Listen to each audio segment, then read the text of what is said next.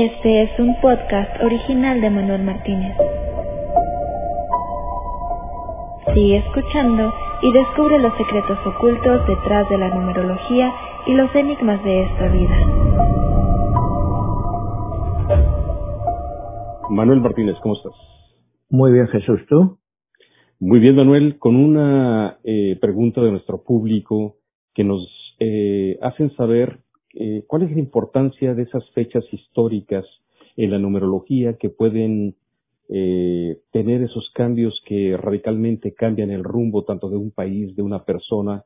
Por ejemplo, en México estamos cumpliendo 500 años de la caída de Tenochtitlan por uno de los hombres quizá eh, pues más importantes en la historia de nuestro país que es México en el caso de Hernán Cortés. ¿Qué nos pudieras decir en referencia qué hay detrás de todas esas fechas? Bueno, pues, como hemos hablado muchas veces, cualquier fecha marca un camino, marca un rumbo. O sea, tanto para un país como para la persona. Aquí hemos hablado muchas veces de que México está muy influenciado que por el número 7, incluso mexica. En la traducción, pues sí, parece que mexica significaba siete. Entonces, todas estas fechas, pues eh, son importantes, eh, pero sobre todo para verlas más adelante, porque en el momento, cuando sucede algo, pues la mayoría de las personas no estamos al tanto de, de lo que está pasando, ¿no?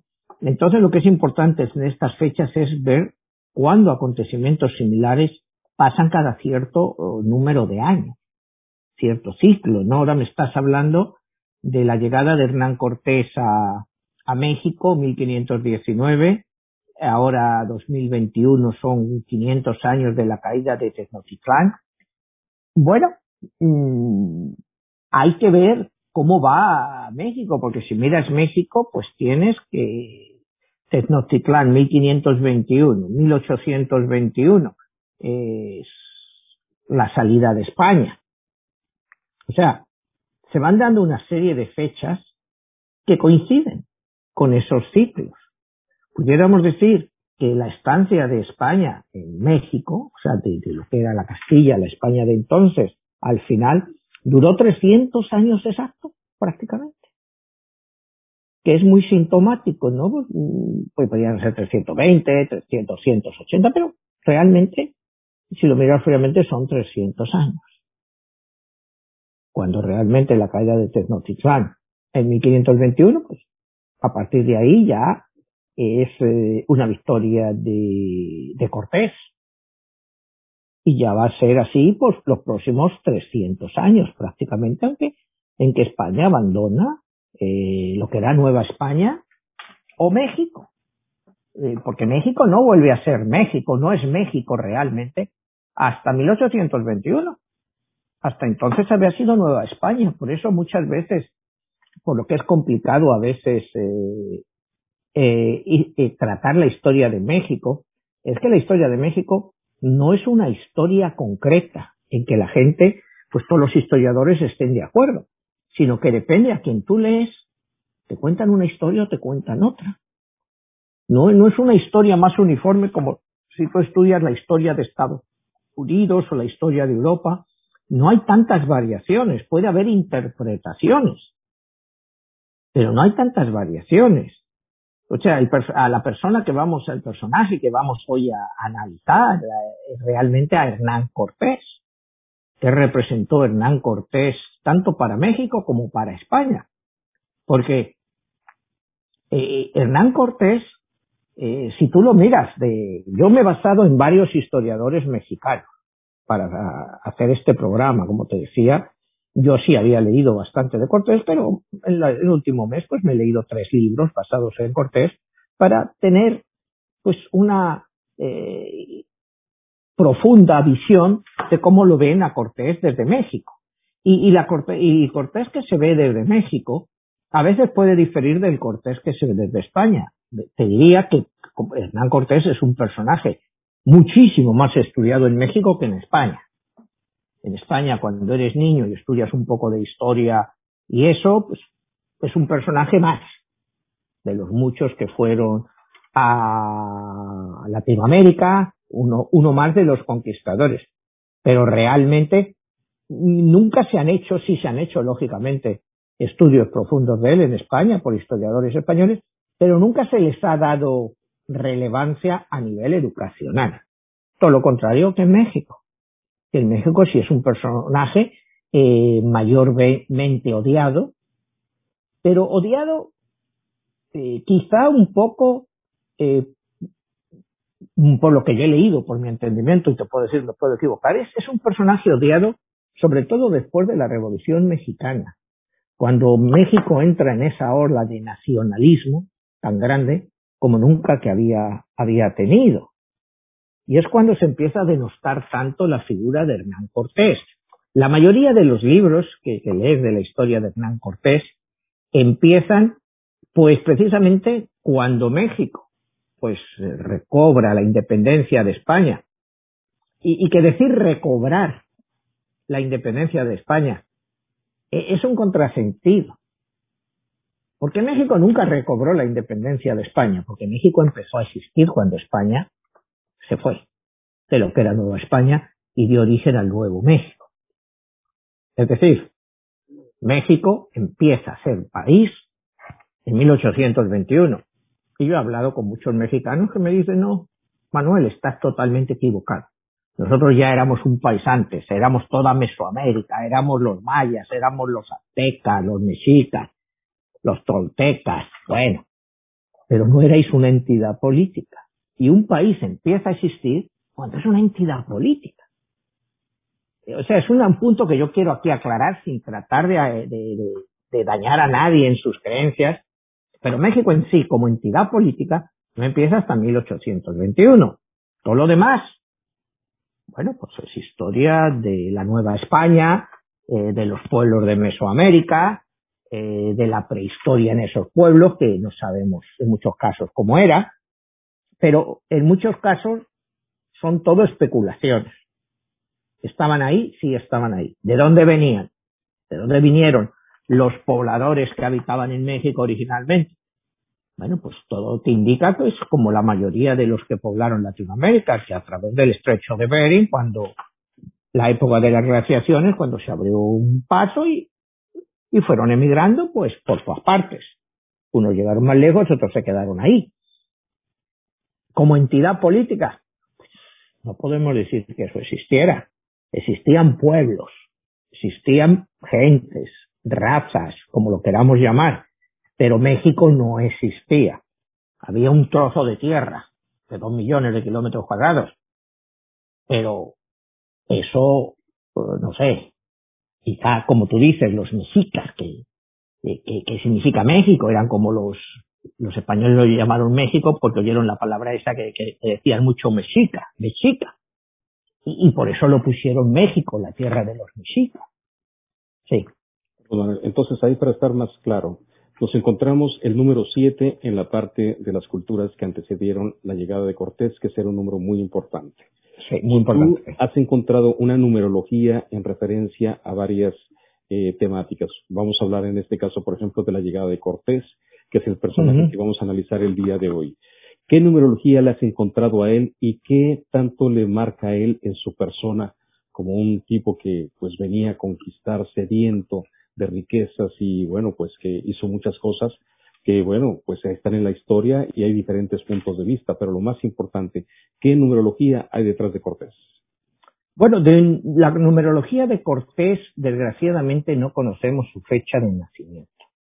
Solo conocemos su año de nacimiento, que es 1485. Entonces, basados en eso, pues Cortés es un número 9, es el aventurero, el, la persona que va dejando todo atrás para empezar algo adelante y siempre va dejando cosas atrás, pero sigue, sigue siempre adelante. Que sí le corresponde bastante a Cortés. Eh, Cortés, sin embargo, será muy significativa la fecha de su muerte. Acuérdate que Cortés muere el diciembre 2 del año 1547. Cuando tú sumas todos los números te da 22. Lo cual te da pues es un personaje que ha significado algo. ¿Para quién significó algo? pues eh, en la época eh, significó algo pues para la corona de España porque la enriqueció. La enriqueció. Para los pueblos que él, digamos, conquistó, pues yo creo que también significó mucho, Jesús, desde el punto de vista de lo que significa una conquista. Una conquista, y más si tenemos en cuenta, eh, América, Colón había llegado en 1492. O sea, estaba empezando, estaban empezando a llegar las primeras personas, los primeros eh, colonizadores, aventureros, como quieras llamarlo, que venían a buscar fortuna, pero también venían a cristianizar. Cuidado, porque hay que entender una cosa muy importante dentro de la conquista, que la labor fundamental desde la reina Isabel la Católica ya luego con los otros reyes ya cambió, pero la idea fundamental, porque la reina Isabel la Católica ayuda a Cristóbal Colón, es porque quiere cristianizar a toda esa gente. E, el sentimiento cristiano de esa época, incluso el propio Hernán Cortés, e, es un gran religioso, o sea, tiene una profunda fe. Estas personas tenían una profunda fe. Y la colonización española o la conquista española, como queramos llamarla, está basada en que querían hacer que todos esos, como ellos llamaban, herejes, pues adoraran a un solo Dios, que era nuestro Señor Jesucristo para los cristianos. Algo que resultaba inconcebible, pues, a la mayoría de las culturas del mundo, del mundo mesoamericano, del mundo eh, oriental, pero eh, eh, la conquista española, el imperio español, de lo que se diferencia de otros imperios grandes, como el anterior más grande que había habido, que era el imperio romano, era en la total aplicación del catolicismo. O sea, el catolicismo era vital. Los romanos, acuérdate, conquistaban un pueblo, pues automáticamente eh, accedían a que todos los dioses de ese pueblo entraran dentro del panteón de los dioses romanos. O sea, los aceptaban. Eh, el catolicismo de la época no. Automáticamente acababa con todos porque eran considerados ídolos y establecían solo un culto. El culto a Cristo, a Padre, y también se permitía el culto a la Virgen María y a los santos.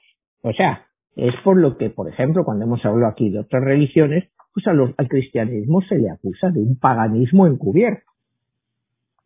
Porque eh, primero es eh, la Trinidad, Padre, el Hijo y el Espíritu Santo. Incomprensible para el que no sea cristiano. Entender eso. Entender María como algo máximo.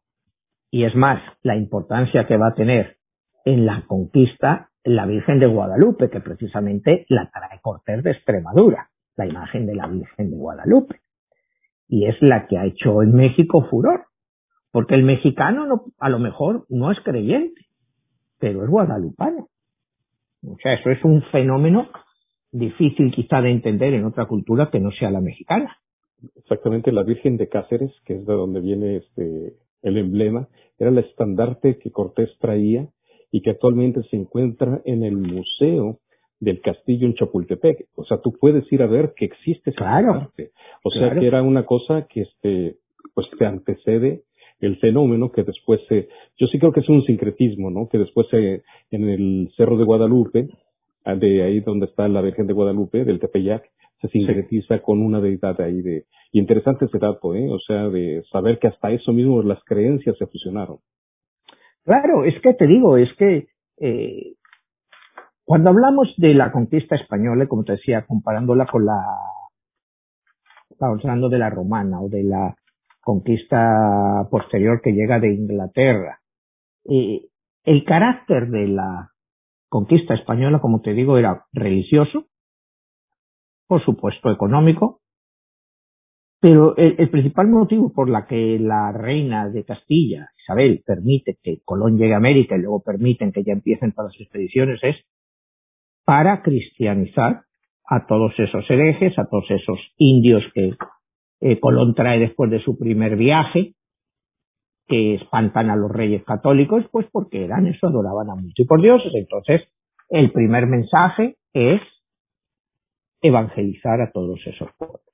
¿Que lo consiguieron o no? Está claro que sí. Hoy en día el 90% de la población de Latinoamérica es católica. O sea, en ese aspecto, la colonización o la conquista española, desde el punto de vista religioso, fue un éxito para la Iglesia. Es más, un papa tan conservador, precisamente por eso, como era este Benedicto XVI, el papa emérito que todavía sigue vivo, pues él ha resaltado la labor evangelizadora de la conquista española en Latinoamérica, que ha hecho que sea el continente donde más católicos hay. Y eso es parte de esto, de todo esto. ¿Y es por qué? porque la conquista española eh, no iban a matar a los indígenas. Muchos indígenas murieron, pero no por las armas. Murieron por, eh, sobre todo por la viruela, por el cólera, por enfermedades, pero no necesariamente con las armas. Y como veremos ahora, eh, ¿cómo se puede decir que cuando Hernán Cortés llega a México, a Veracruz, llega con 500 soldados, 13 mm, cañones y 18 caballos. ¿Cómo una sola persona con 500 hombres, por muchas armas modernas que tuvieron en la época, los trabucos de entonces eran de un tiro y tenían que cargarlos, puede conquistar a millones? Hay que entender el carácter político de Hernán Cortés, que fue capaz de buscar alianzas con pueblos que odiaban a los aztecas, porque los tenían subjuzgados por algunos por cientos de años, pagándoles tributos, pagándoles eh, con jóvenes y con doncellas todos los años para sacrificios humanos. Porque eso es una cosa que ha sido siempre muy controversial. Si los aztecas eran tan sangrientos o no eran tan sangrientos. Lo que está claro que tenemos que basarnos, yo me baso mucho de esto que estoy haciendo del programa, además de los libros, pues en las crónicas, en las crónicas de Bernal Díaz del Castillo, que es el cronista oficial, soldado de Cortés, que es el que nos describe todo esto de primera mano. O sea, más información eh, de primera mano que te puede dar eso no te la da nadie. Cualquier interpretación posterior que puedan hacer ahora, pues eh, cualquier politólogo o historiador se tiene que basar siempre en Bernal Díaz del Castillo. Luego pueden encontrar otras referencias, pero las referencias que podemos encontrar son mínimas, las referencias son claras. Cuando Hernán Cortés llega a México, eh, los aztecas eran temidos y odiados por la mayoría de los pueblos. Entonces, Hernán Cortés decide formar una alianza contra, contra los aztecas. Y, tiene éxito, porque el éxito lo tuvo, porque como te digo, 500 hombres, 13, eh, 13 cañones y 18 caballos, eh, pueden conquistar a millones. No tiene sentido. O sea, yo te digo que es que cualquier cosa, eh, que el nacionalismo de cualquier país te venga a decir algo, hay una cosa clara, que este hombre, Hernán Cortés, tenía algo por lo menos de estratega militar. Vamos a darle crédito de que por lo menos sabía hacer algo. Pero si quieres, empezamos un poco como con la vida de Hernán Cortés y hasta que llega a México y, vamos viendo un poco. Manuel, eh, tu perfil del análisis de, de Hernán Cortés a nivel numerológico, que nos lo vas a decir al final, va muy en razón que eso no quiero dejar de pasar la fecha de, de normalmente usamos la fecha de nacimiento, pero también usamos la fecha de la muerte. Entonces eso nos da un perfil numerológico en el área que tú manejas de la numerología, qué rasgo tenía él, ¿verdad? Exactamente, bueno, como te decía antes, él es un número 9 de nacimiento, porque solo hemos podido hacer, no sabemos su fecha exacta de nacimiento, solo sabemos el año, 1585, que es un año 9, con lo cual, como te decía antes, está el carácter de aventurero, una persona que va siempre adelante, pero va siempre, no le importa, va dejando un montón de cosas detrás, pero sigue siempre adelante, pero deja mucho mucha huella detrás. Y como te, di, te decía, él fallece el diciembre 2 de 1547, que nos da un número 22, un número maestro de una persona que ha conseguido lo que quería en su vida. Entonces, pues depende, como otra vez te digo, del punto de vista donde lo mires, ¿no? Como según cómo lo mires, si quieres empezamos un poco con su vida. Nace en Medellín. Medellín está en Extremadura. Medellín es un pueblo exactamente de Badajoz.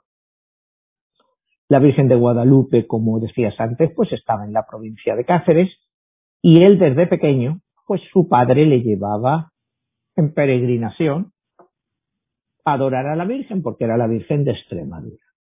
Entonces la Virgen eh, de Guadalupe siempre tuvo una gran influencia en Hernán Cortés. Él era cuna semino, no noble, eran lo que se llamaban en España los hidalgos.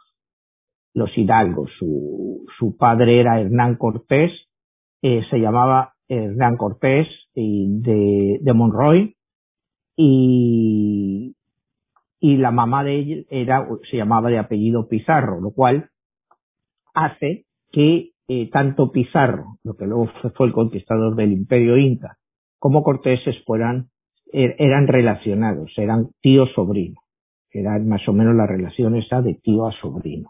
No necesariamente primos, era más bien de tío a sobrino la relación, ¿no? Porque eh, el padre de, o sea, el, era el tío de él, el que era el padre de su madre, lógicamente. Entonces, pues ya desde una infancia, pues eh, Hernán Cortés es un hombre eh, que le gusta aprender. A los 14 años su familia le manda a la Universidad de Salamanca, el Valencia Salamanca. O sea, él es uno de los pocos que podemos decir eh, conquistadores ilustrados porque él tiene estudios universitarios, eh, no los acaba, porque se cansa, pero estudia en la universidad, y hay una parte de su vida que queda siempre, porque él eh, se supone que estudió también leyes en, en Salamanca, ¿no? Entonces él tenía un gran conocimiento de la ley que le servirá más adelante en las pugnas que él va a tener pues con diferentes gobernadores y con incluso hasta con el mismo rey Carlos I. Entonces a los 14 años va allí, está como dos, tres años, se vuelve a su casa, él quiere irse a las Indias, pero él era un poco, le gustaban demasiado las mujeres, le gustaban demasiado las mujeres, ya desde jovencito, ¿no? Entonces, cuando él estaba para irse en una expedición más que nada para ir a luchar a Nápoles o Flandes con este Gonzalo Fernández de Córdoba, que era el gran capitán español de la época. Eh, Cortés tiene un pequeño incidente porque resulta que le gusta una mujer casada y pues bueno, pues se lía un poco con ella, se lía y cuando están liados pues llega el marido, cuentan que estaban recién casados, y el marido pues no se lo toma muy a bien. Entonces, Cortés tiene que salir, pues, como se dice, por la ventana, como ves en algunas películas, cae y casi se, se retuerce un pie y queda ahí lesionado, se escapa, pero ya no puede ir en esa expedición. Tiene que esperar un par de años hasta que realmente pueden enrolarse en una expedición. Es en el año 1505 cuando él se enrola eh, para ir a la isla de la Española. La isla de la Española es lo que conocemos como Santo Domingo y Haití, que fue el primer, realmente, eh, la primera colonización española de Latinoamérica. Fue ahí. Todos los barcos llegaban ahí y de ahí, pues, eh, después fueron a Cuba, donde establecieron el segundo centro más importante y Cuba siempre, a partir de entonces, fue un centro muy importante de comunicación y de ayuda a la colonización y conquista de, la América Latina. Entonces, cuando eh, Hernán Cortés llega ahí, pues como él era letrado, le dan un buen trabajo de escribano, él empieza ahí todo eso, y bueno, pues él va haciendo cosas, eh, tiene su propia finca, consigue su propia finca, trae animales de España, empieza a, pues trae pues cabras, trae caballos, empieza un poco en el negocio de, de la crianza de animales y de la venta. Acuérdate que muchos de esos animales no existían en, en la América todavía por conocerse. Entonces él empieza con ese negocio. Al poco tiempo, un par de años después, se va a Cuba. Ahí en Cuba, pues sigue con ese negocio, tiene una gran finca de lo mismo. Eh, en esa época llega de gobernador a Cuba Diego Velázquez, con el cual en teoría pues, hace una cierta amistad, pero había amistad entre ellos, pero no había confianza. Eh, Hernán Cortés es nombrado eh, alcalde de Santiago de Cuba, que era en ese momento pues la ciudad más grande o el enclave más grande que había en Cuba, y ahí pues él va desarrollando sus habilidades eh, tanto políticas como militares, pero ya él logra hacerse con una gran fortuna. A base de, de, la crianza, te digo, la labranza, porque tiene tierras y cría muchos animales, los vende, y él hace una pequeña gran fortuna. Entonces, en 1517, pues se produce la primera expedición desde Cuba a México. Después hay otra en 1518. Cuando vuelven, pues hablan pues que hay un gran potencial. Acuérdate que ellos llegan, pues unos llegan a Yucatán y entonces no estaban seguros si eso era un continente o era una isla más, porque tampoco les dio tiempo a explorar todo, porque eh, hay que tener en cuenta que lo que se llevaba en la época, pues tampoco te daba para hacer grandes expediciones, lo que pudieras llevar en un bergantín o en un navío, no te daba. Y es en 1519 cuando Diego de Velázquez quiere hacer una nueva expedición. Y por supuesto él no había pensado en Hernán Cortés para que fuera el, el que la dirigiera. Sin embargo, eh, Hernán Cortés eh, iba a ser una expedición muy costosa, porque se iban a llevar bastantes navíos, se hablaba entre 8 y 12 navíos, al final fueron como 11 navíos los que fueron, y el gobernador, este Velázquez, pues no quería gastar dinero real. Entonces, Hernán Cortés se ofrece él a sufragar con su propio dinero parte de la expedición que al final acaba costeando más del 70% de todo el costo. Estos son quizá datos que muchas personas no conozcan, pero el que paga realmente la expedición a México desde Cuba es Hernán Cortés con su propio dinero. Y pero en las mismas condiciones que se hacía cuando era dinero real. Es decir, el 20%, o que lo llamaban el quinto real, eh, de todo lo que se conquistara, todo el oro, todo lo que fuera, pues sería propiedad real. Hernán Cortés acepta todo eso y aún poniendo su propio dinero. El gobernador eh, Diego Velázquez cree que es un hombre muy ambicioso y está pues tratando de boicotearle para que el viaje no salga bien, esperando que... Pero Cortés es un hombre muy tenaz, él sigue insistiendo, él contrata por su cuenta 400 soldados para la expedición y los mantiene como por siete meses. Por siete meses, es más, él compra tanta carne que, en Cuba se quedan prácticamente, lo que es en la zona esa, sin carnes. Y entonces él teme un castigo real a través del gobernador por haber desabastecido la isla, porque lo estaba todo comprando para su expedición. Y te digo, todo con su dinero. Entonces, bueno, pues le llega el carnicero real, lo que se fuera en la época del carnicero real, y dice, oye, es que Velázquez me va a caer encima porque no hay casi carne, y me va a poner una multa. Entonces Cortés le da pues una cadena de oro espectacular que valía y dice, bueno, con esto puedes pagar tu multa. Cortés ya se daba cuenta de que se tenía que ir. Y entonces es cuando inicia la salida. Él copia, compra también siete bergantines que los paga de su propio dinero. Cortés los paga, de los 11, 7 los paga él. Los compra, inician la salida a Cuba, prácticamente de Cuba a México, sin que el gobernador se dé cuenta. En esta época era más difícil detectar todas estas cosas. Y ya cuando el gobernador se da cuenta, pues ya está. Ya Cortés ha salido a, hacia México. El gobernador da una orden de arresto contra él para que vuelva inmediatamente, para que vuelva. Y es cuando un poco tiempo después manda a otra flota, flotilla, bueno, llevaban mil soldados, era una flota grande, encabezada por Pánfilo de Narváez, para que arreste a Cortés.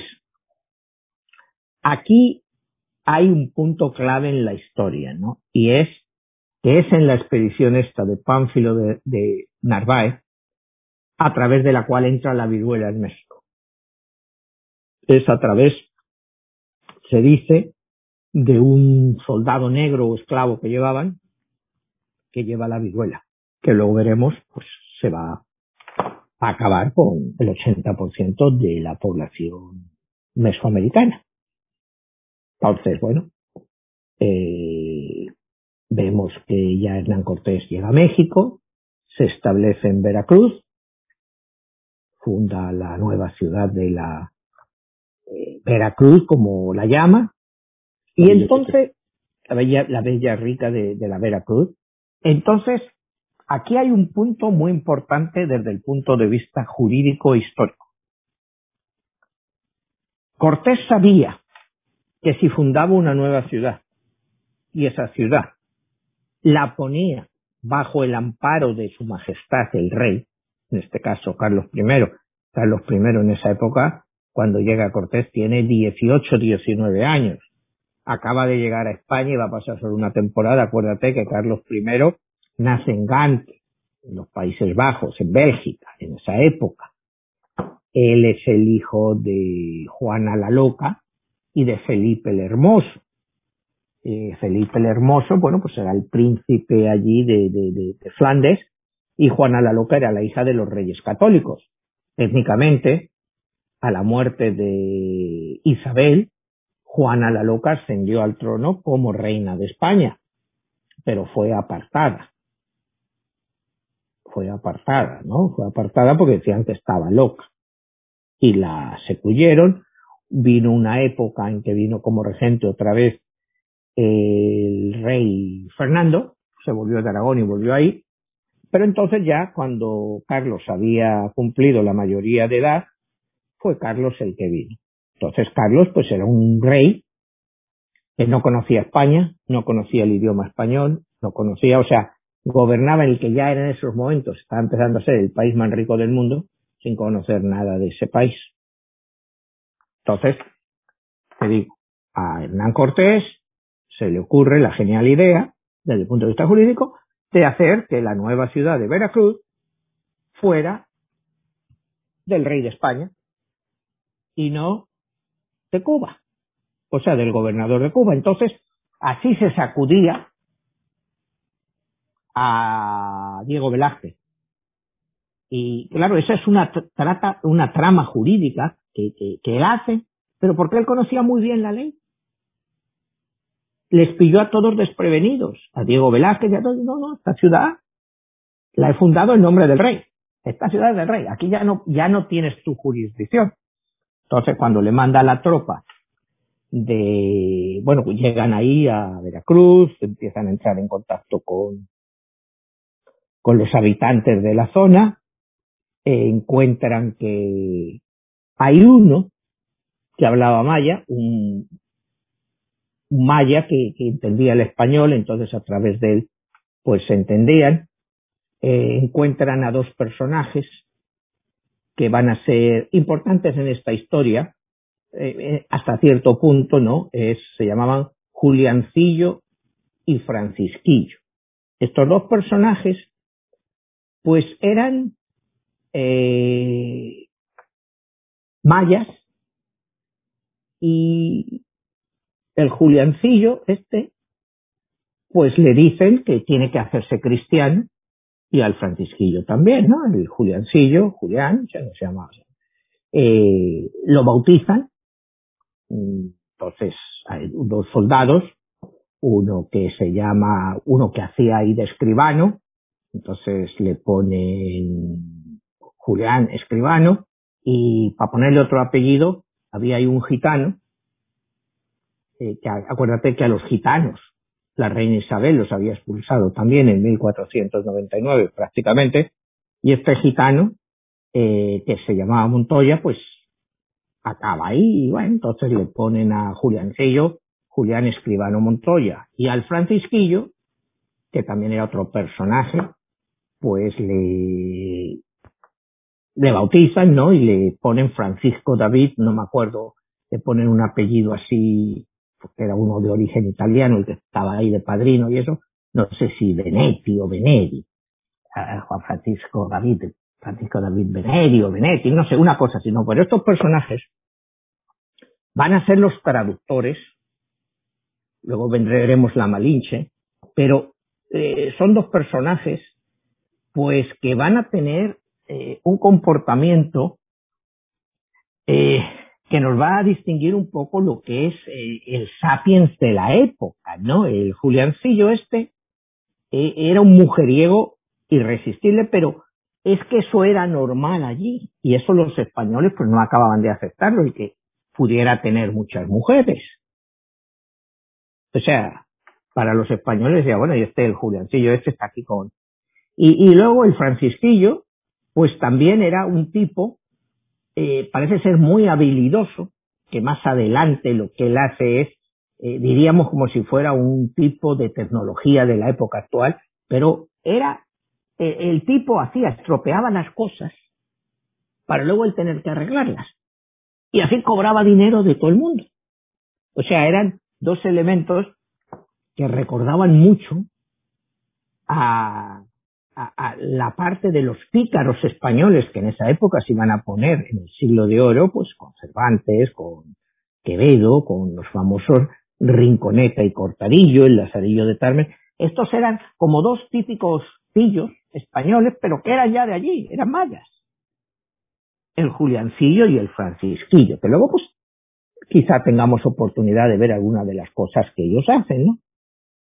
Eh, entonces, bueno, pues empiezan hacia adelante es cuando conocen a la Malinche, que la Malinche pues está ahí, ella también hablaba maya y también entendía español, y es cuando le regalan a Cortés, estas tribus le regalan eh, 20 mujeres, además de un montón de oro, porque veían que a los españoles les gustaba el oro. Entonces le regalan 20 mujeres. Eh, Cortés las casa, se las da pues a sus 20 capitanes más importantes para que ya tuvieran allí pareja. Van aprendiendo un poco de, todo eso y finalmente pues eh, llegan en contacto con unos emisarios de Cuauhtémoc y que pues les cuentan que han oído hablar de las maravillas de Tecnotitlán, la ciudad de oro y que hay y, quieren conocer a Cuauhtémoc, a Moctezuma. Moctezuma al principio pues se resiste a recibirlos a través de delegados y cosas de esas. Entonces estos, eh, Cortés no se le ocurre más que hacer una exhibición. Y entonces coge, pone los cañones, empieza a, a, tirar cañonazos por todas partes, se caen árboles, se caen de todos, y por ahí salen soldados a caballo, que los pecas, todos los pobladores de esa época, los Tetraltocos y todos estos, pues creen que son pues, enviados de los dioses. Eh, porque cuando le describen a Moctezuma cómo van estos hombres, dice, son mitad bestias, parecen venados, y, de los venados salen estos hombres barbudos, algunos con el pelo rojo, y, y son altísimos. Claro, ellos miraban la, la altura que tenía un hombre sentado a un caballo, entonces los veían casi como gigantes, o sea, era eh, parte de las profecías pues que se estaban revelando y de que sí, de Quetzalcoatl, ¿no? Que era el dios que iba a volver. Y Huichilipotle, el dios de la guerra. Entonces, Para esta gente, bueno, pues ya Cuauhtémoc, eh, Cuauhtémoc Moctezuma, pues decide que, que sí, que los va a ver. A esta gente llegan allí y cuando están allí llega la expedición de Pánfilo de Narváez a México, eh, que llegaba, como te digo, con mil hombres. Entonces Cortés, cuando se da cuenta que son mil contra quinientos y venían bien armados, eh, lo que hace empieza a mandar gente, soldados que habían llegado con él, para sobornar a los mil que habían llegado con Pánfilo de Narváez, para decirles, sois idiotas, aquí hay oro para todos, hay mucho oro, hay tal y cual. Entonces los soldados de Pánfilo de Narváez, Cortés va a su enfrentamiento, eh, les engaña, les dice que se va a enfrentar con ellos a, de frente a frente, y sin embargo, cuando están esperándoles para la batalla, pues las tropas de Cortés no llegan. Eh, las tropas de Pánfilo de Narváez pues se van poniendo nerviosas, se infiltran en ellos, como te digo, enviados de Cortés, y al final, a la hora de llegar la batalla, sí hay batalla, pero es una batalla trucada, porque el propia, la propia quinta columna que Cortés había infiltrado entre las tropas de Pánfilo de Narváez, hace pues que bueno, cuando los caballos empiezan a correr para atacar, pues les habían cortado las sillas, los jinetes se caen. Entonces, eh, Cortés logra una gran victoria, pero no es una victoria que cause demasiadas muertas, porque los soldados de Pánfilo de Narváez, cuando han oído hablar del oro y de todo eso, enseguida deciden unirse a él. Entonces es la primera gran victoria de Cortés contra eh, Diego Velázquez, el gobernador de Cuba. Y a todo esto, pues Cortés sigue ofreciendo todo lo que conquista para el rey. Llegamos, bueno, pues ya uno de los momentos cumbres, ¿no? De, digamos, de toda esta historia y de la historia de México, que es el encuentro entre Moctezuma y Cortés. Eh, se dice que Cortés engañó a Moctezuma y cuando los españoles entran en, Tenochtitlán. Eh, se quedan impresionados porque Tenochtitlán era una ciudad que en esa época tenía 300.000 habitantes, que se dice fácil. La ciudad más grande española era Toledo, en esa época, que tenía 40.000 habitantes. Madrid tenía apenas 5.000 habitantes. Entonces, claro, eh, llegar a ver eso, esa ciudad eh, las lagunas, todo cómo circulaba el agua, pues eh, los españoles se quedan impresionados ante esa ostentación de riqueza. Lo siguiente, bueno, pues yo creo que todo el mundo pues lo has estudiado en México, lo has estudiado en España, es las conversaciones entre Moctezuma y, y Hernán Cortés, que bueno, pues no, no hay enfrentamiento, porque no hay enfrentamiento, no hay enfrentamiento, es solo los aztecas tienen miedo del poderío que traen los españoles y de la cantidad de otras tribus como los tetrastecas eh, que les siguen a los españoles. O sea, es lo que te quería decir, eh, Cortés tiene la habilidad de poner a todas esas eh, tribus o pueblos en favor de la conquista, porque la conquista iba a suponer el fin de, los aztecas, porque los aztecas pues eran los más poderosos y los guerreros quizá mejores, y los llevaban sojuzgados, según dice la historia, como 100 o 200 años. Y tenían que pagar tributos que eran tanto de oro y de piedras preciosas y de las cosas que en la época se consideraban, además de una cantidad de jóvenes, eh, tanto hombres como muy mujeres, que normalmente eran utilizados para sacrificios. Llega de Cortés con Moctezuma, pues hay una serie, Moctezuma está medio arrestado, pero no totalmente arrestado. Entonces, pues hay un levantamiento de los nobles, de los nobles aztecas, y está este Pedro de Alvarado, que es el, prácticamente el lugar teniente de, de, de Cortés, Este sí es un poco animal. Y, y bueno, pues en la rebelión esa, pues matan a bastantes nobles aztecas. Entonces, bueno, Moctezuma dice cómo puedo yo presentarme a mi pueblo, que yo he dicho que no quería la guerra y todo eso, y estar así. Entonces Moctezuma está avergonzado y ahí viene, bueno, la muerte de Moctezuma, que la mayoría de las crónicas pues te dicen que muere de una pedrada que le tira uno de sus propios seguidores, o sea, uno de los propios aztecas, que dicen que es entre una y tres pedradas. Y así es la muerte de Moctezuma. Y yo no sé en la historia de México si hay alguna otra versión. Yo la versión encontrado en las crónicas y en tanto en, historiadores como te digo, tanto españoles que mexicanos, que así es la muerte de Moctezuma. Que muere de una pedrada, o de dos o tres, se habla de una, o sea, hasta tres, de uno de sus propios nobles, que le acusa de haberse vendido a los españoles y de haberlos traicionado. Y él está avergonzado.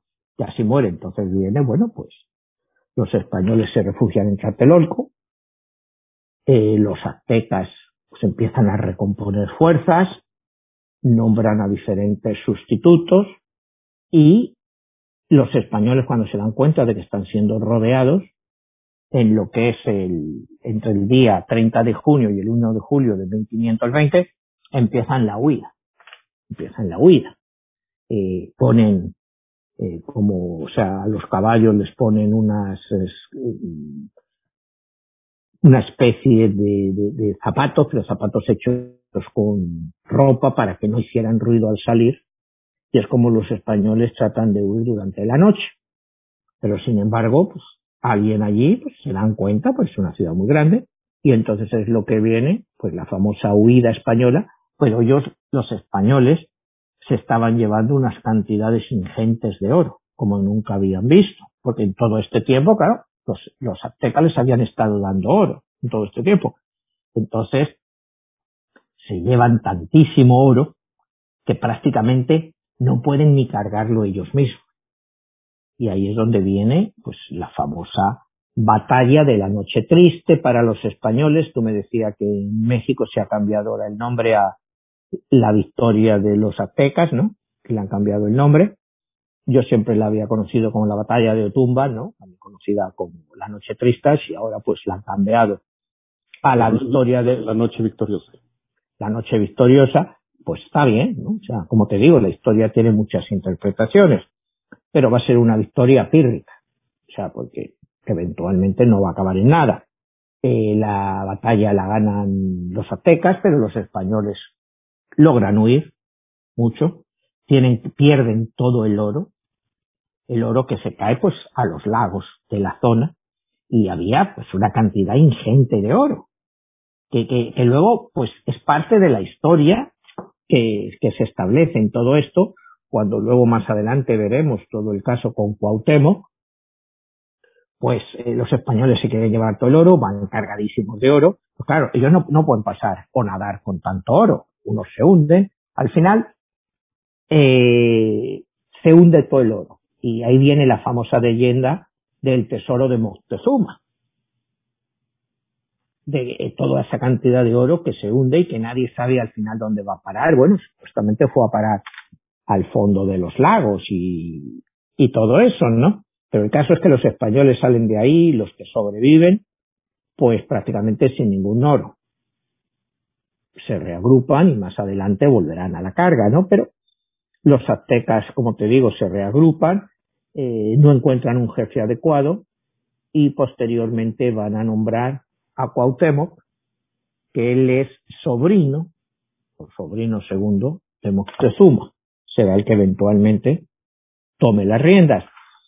Eh, Cuauhtémoc supuestamente pues será una persona dialogante, inteligente, eh, apreciado y que va a ser pues el que tome la lucha pues contra los españoles, contra los conquistadores. Eh, se celebran un par de batallas, los españoles al final entran otra vez en, en la ciudad y hacen prisionero a Cuauhtémoc. Hacen prisionero a Cuauhtémoc. Como siempre, pues quieren saber dónde está su tesoro. Y Cuauhtémoc no sabe nada, ¿no? Porque el tesoro, te digo, se había perdido. Los mismos españoles lo habían perdido. Pero era la avaricia esa. Y entramos pues en las famosas, ya parte de la leyenda negra de España, pues es la muerte de, de Cuauhtémoc.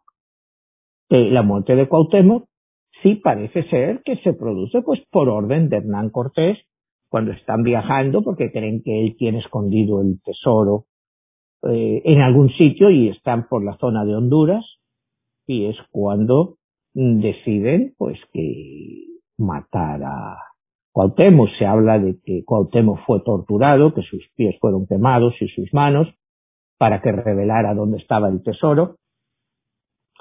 No sé, o sea, lo que hay de verdad en eso, lo que sí parece ser es que pues Cuauhtémoc fue decapitado. Fue decapitado, ¿no? Que era una muerte más honorable que la horca, aunque se dice que después su cuerpo fue colgado. Pero inicialmente parece que fue decapitado.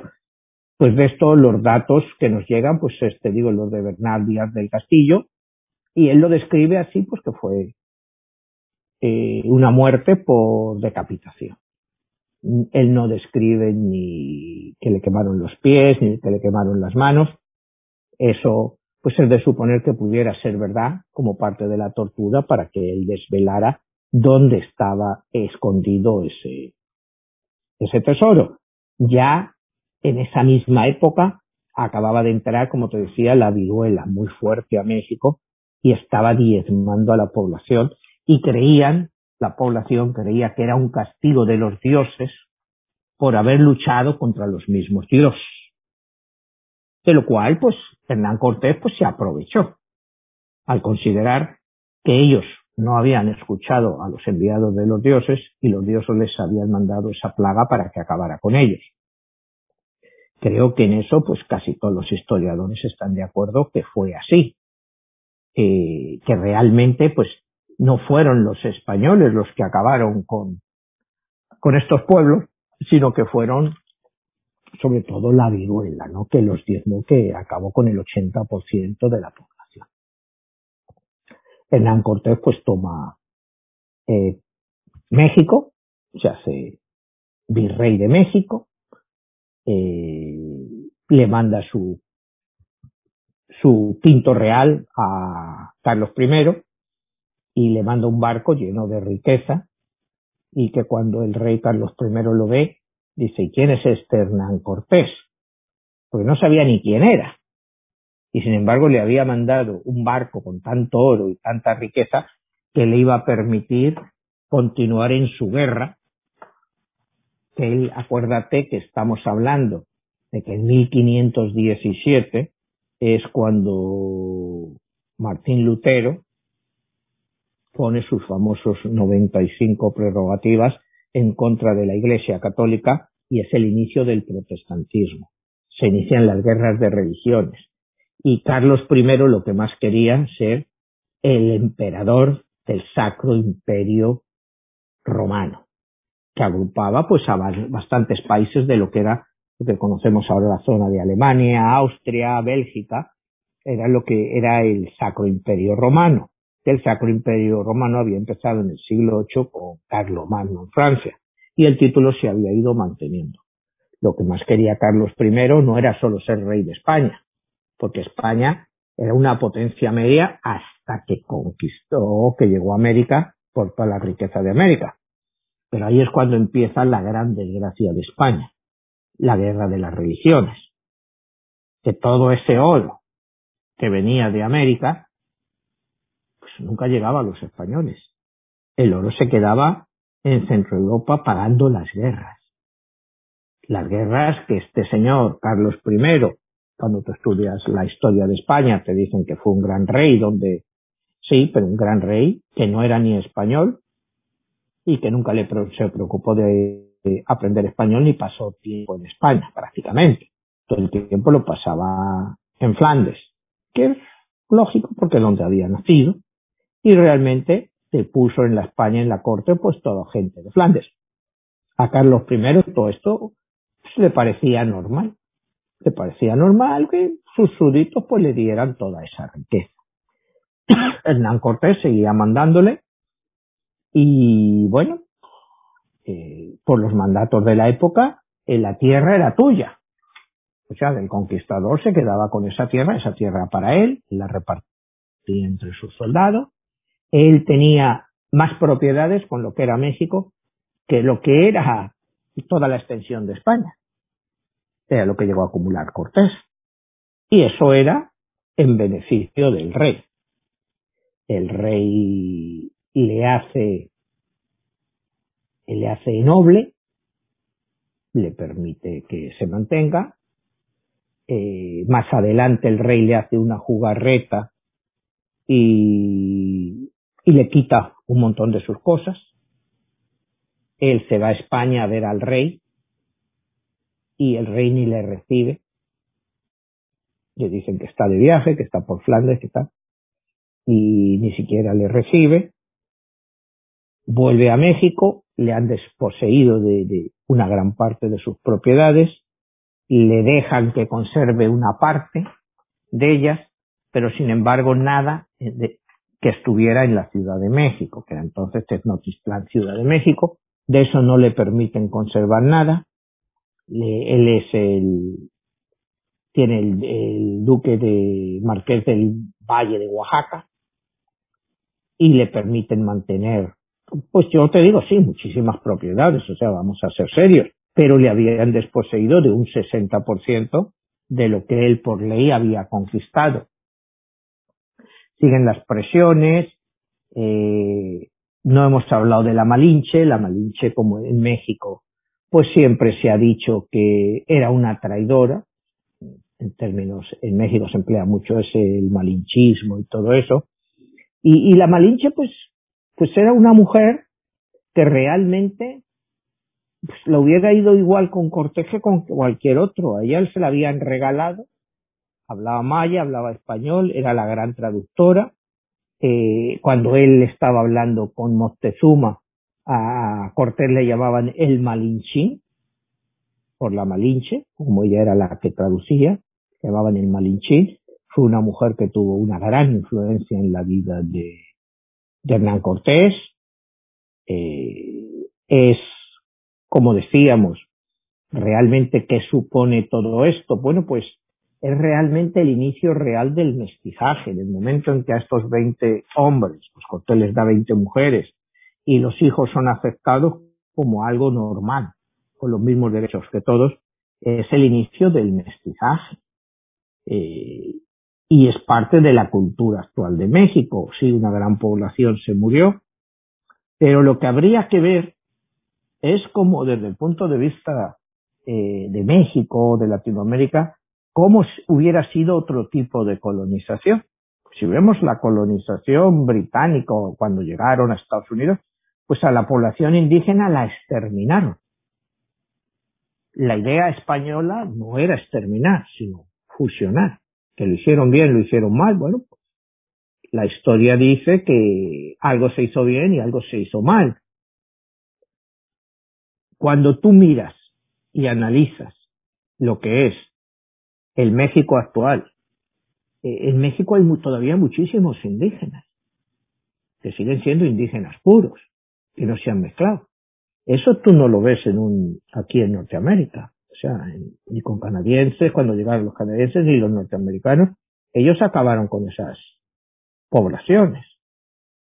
Eh, España no, muchos los españoles no, o sea, se llevaron oro, por supuesto, una colonización es eso, pero el legado que dejaron, pues fue un legado, pues como se dice, semi amargo, semi dulce, hicieron cosas buenas, hicieron cosas malas, y culpar hoy a Hernán Cortés 200 años después de los problemas de México, eh, creo que es un sinsentido, porque entre otras cosas, eh, Hernán Cortés prohibió que la Inquisición, mientras él estaba ahí de gobernante, de rey, él prohibió que la Inquisición entrara a México.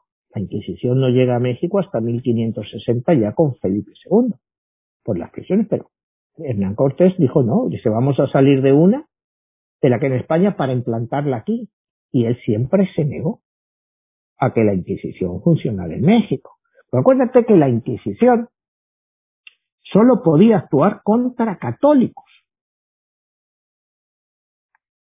Solo contra católicos, pero si el indígena se convierte al catolicismo, ya la Inquisición podía ir contra él. Es el famoso caso contra los judíos en España. ¿Contra quién iba la Inquisición? La Inquisición no iba contra los judíos, iba contra los judíos conversos, porque se les acusaban de que seguían practicando la judería y no eran verdaderos católicos. Eh, la Inquisición en México y en el resto de Latinoamérica pues fue parecida. Era para los judíos, o sea, para los indígenas que se habían convertido al catolicismo, no contra los que no se habían convertido. Lo que pasa que la gran diferencia era, aquí hablamos de, la esclavitud durante toda esta etapa. Al principio sí había esclavitud, pero porque había esclavitud ya entre los pueblos de Mesoamérica. O sea, los, a los que derrotaban, pues unos eran esclavos, otros eran sacrificados.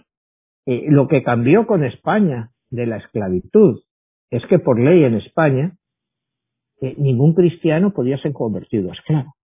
Es decir, si un indígena se convertía en católico, ese hombre ya no podía ser esclavo. O sea, eso siempre fue una norma de la corona española que un convertido, un cristiano nunca puede ser esclavo, nunca puede ser rebajado a esclavo.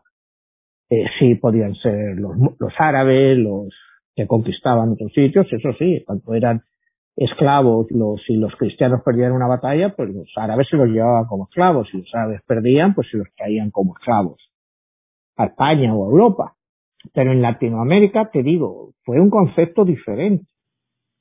Porque si eran cristianos ya no podían ser esclavos. Que se rompieron las normas en muchos casos, por supuesto. Muchos grandes terratenientes utilizaban mano esclava de los propios nativos, eso sí lo sabemos. Pero también te puedo decir que la historia te dice que en muchos casos se hizo justicia y esos señores que lo utilizaron fueron condenados quizá menos de los que deberían de haber sido, pero el punto que te quiero hacer es que la ley estaba ahí. Que se cumpliera o no, esa es otra historia. Esa es otra historia. Pero el legado de Hernán Cortés, pues bueno, me preguntabas antes si lo veo positivo o negativo. Y, y la respuesta pues es muy simple. Si no hubiera sido Cortés, pues hubiera sido otro. Y quizá mil veces peor o con menos sentimientos que Cortés. Eh, era una época, si no hubieran sido los españoles, pues hubieran sido los franceses o los británicos eventualmente. Pero alguien hubiera llegado a Mesoamérica. Eso está claro. Alguien tenía que llegar. Fueron los españoles los que llegaron primero, bueno, pues impusieron su ley y sus costumbres. ¿En qué hubiera cambiado para México que hubieran llegado los franceses o los ingleses? ¿Hubiera cambiado para los nativos? Sí pero las enfermedades hubieran venido igual. Porque eran enfermedades porque se llevaban encima y que, bueno, pues ¿qué vas a hacer? Eh, la gente no estaba preparada y por eso se produjeron pues tantísimas muertes.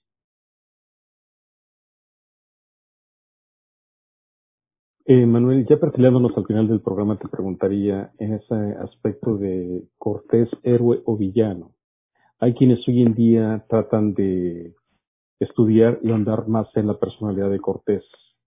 Eh, pocas veces he hablado de su numerología y bueno, quienes creen en esos rasgos que pudieran impactar y definir la personalidad de, de este conquistador, yo te preguntaría a nivel de después de 500 años, hoy, México, siendo número 7, ¿él pudiera haberse considerado el padre de la patria de México? Bueno, para muchos mexicanos es difícil de aceptar, pero es realmente es el inicio de México. O sea, es el inicio, como te decía antes, del mestizaje, eh, de la fusión de culturas, que va a durar 300 años. Por los últimos 200 años que México pues ha sido independiente.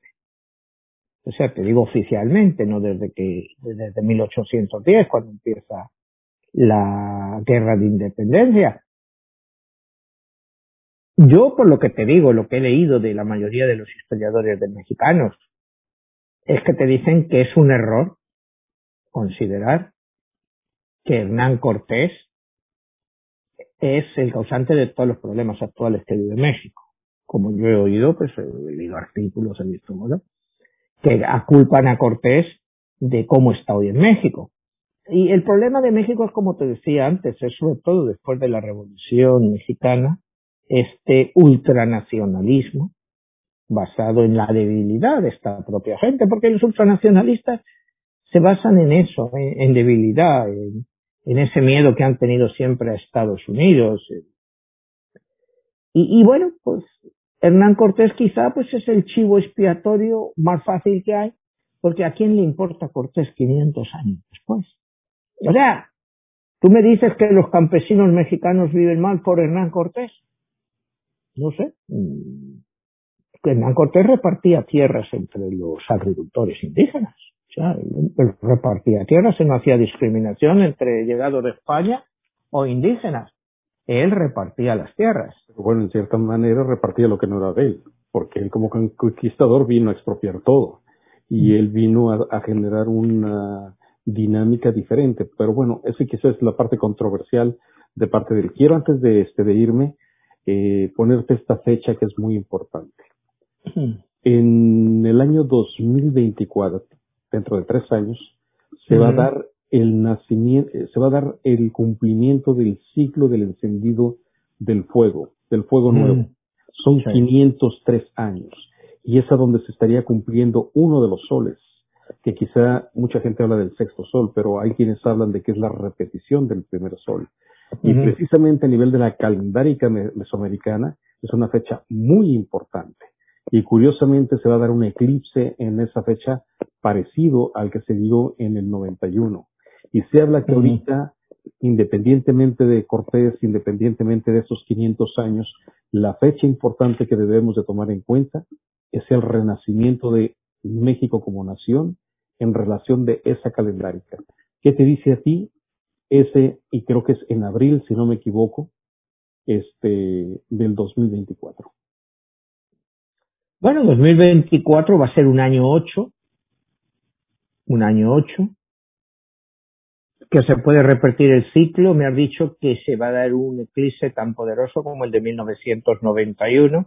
Estaríamos hablando de 33 años, que es una fecha clave. Sea, acuérdate que todos los ciclos estos que yo te hablo son de 33 y 28 años. Entonces, pues es posible que puedan venir muchos cambios. O sea, como todos los cambios que trajo 1991. Acuérdate que, que 1991 es el único año palindrómico del siglo XX y que nos trajo pues todos los cambios, desde la caída de la Unión Soviética, el nacimiento de Internet, en fin, nos ha cambiado el mundo y acabó 11 años después, como te decía, con las Torres Gemelas, en ese periodo de 11 años que nos ha cambiado el mundo. ¿Se pueden esperar cambios en el 2024? Pues es posible. Es posible que esos ciclos se puedan cumplir y que estemos ante un cambio muy importante de 33 años. Es el ciclo solar clásico. Entonces sí. Es tres veces once. Tres veces once y como tú dices es en relación a México, bueno, pues el renacimiento de México. ¿Qué tipo de renacimiento va a tener México en tres años?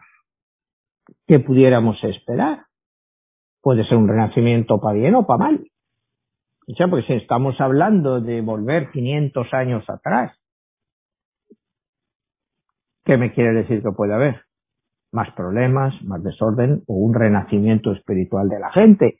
Yo el renacimiento espiritual de la gente, pues yo no lo veo en ningún país del mundo. Al contrario.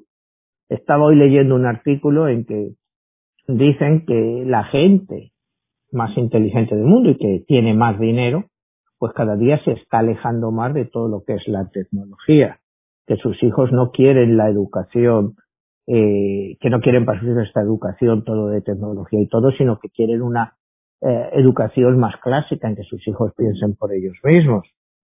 Estaremos llegando en el 2024 a un tipo de movimiento en el cual las personas se acerquen más a las personas que no lo hagamos todo a través de los textos del teléfono o de las redes sociales. No lo sé. Pero si tú me hablas que se dice que va a ser el resurgimiento de México, pues igual puede ser el resurgimiento de la conciencia de México. Pero ¿de qué conciencia?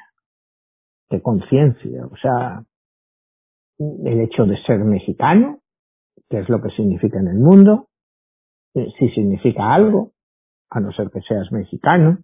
Porque mira, el gran problema que tenemos con esto de los nacionalismos, que nos hace sentirnos importantes, ¿no? O sea, tú ves a una persona en México y es ultramexicano, es a una persona en Estados Unidos, ultranacionalista americana o un español, pues son ultranacionalistas. Y al final el nacionalismo no es más que miedo. Como decíamos cuando estábamos hablando en el problema de Krishnamurti, miedo. Miedo a algo, ¿no? Miedo a algo que, que, esa persona que no es como tú, que no es de tu país, te pueda hacer algo.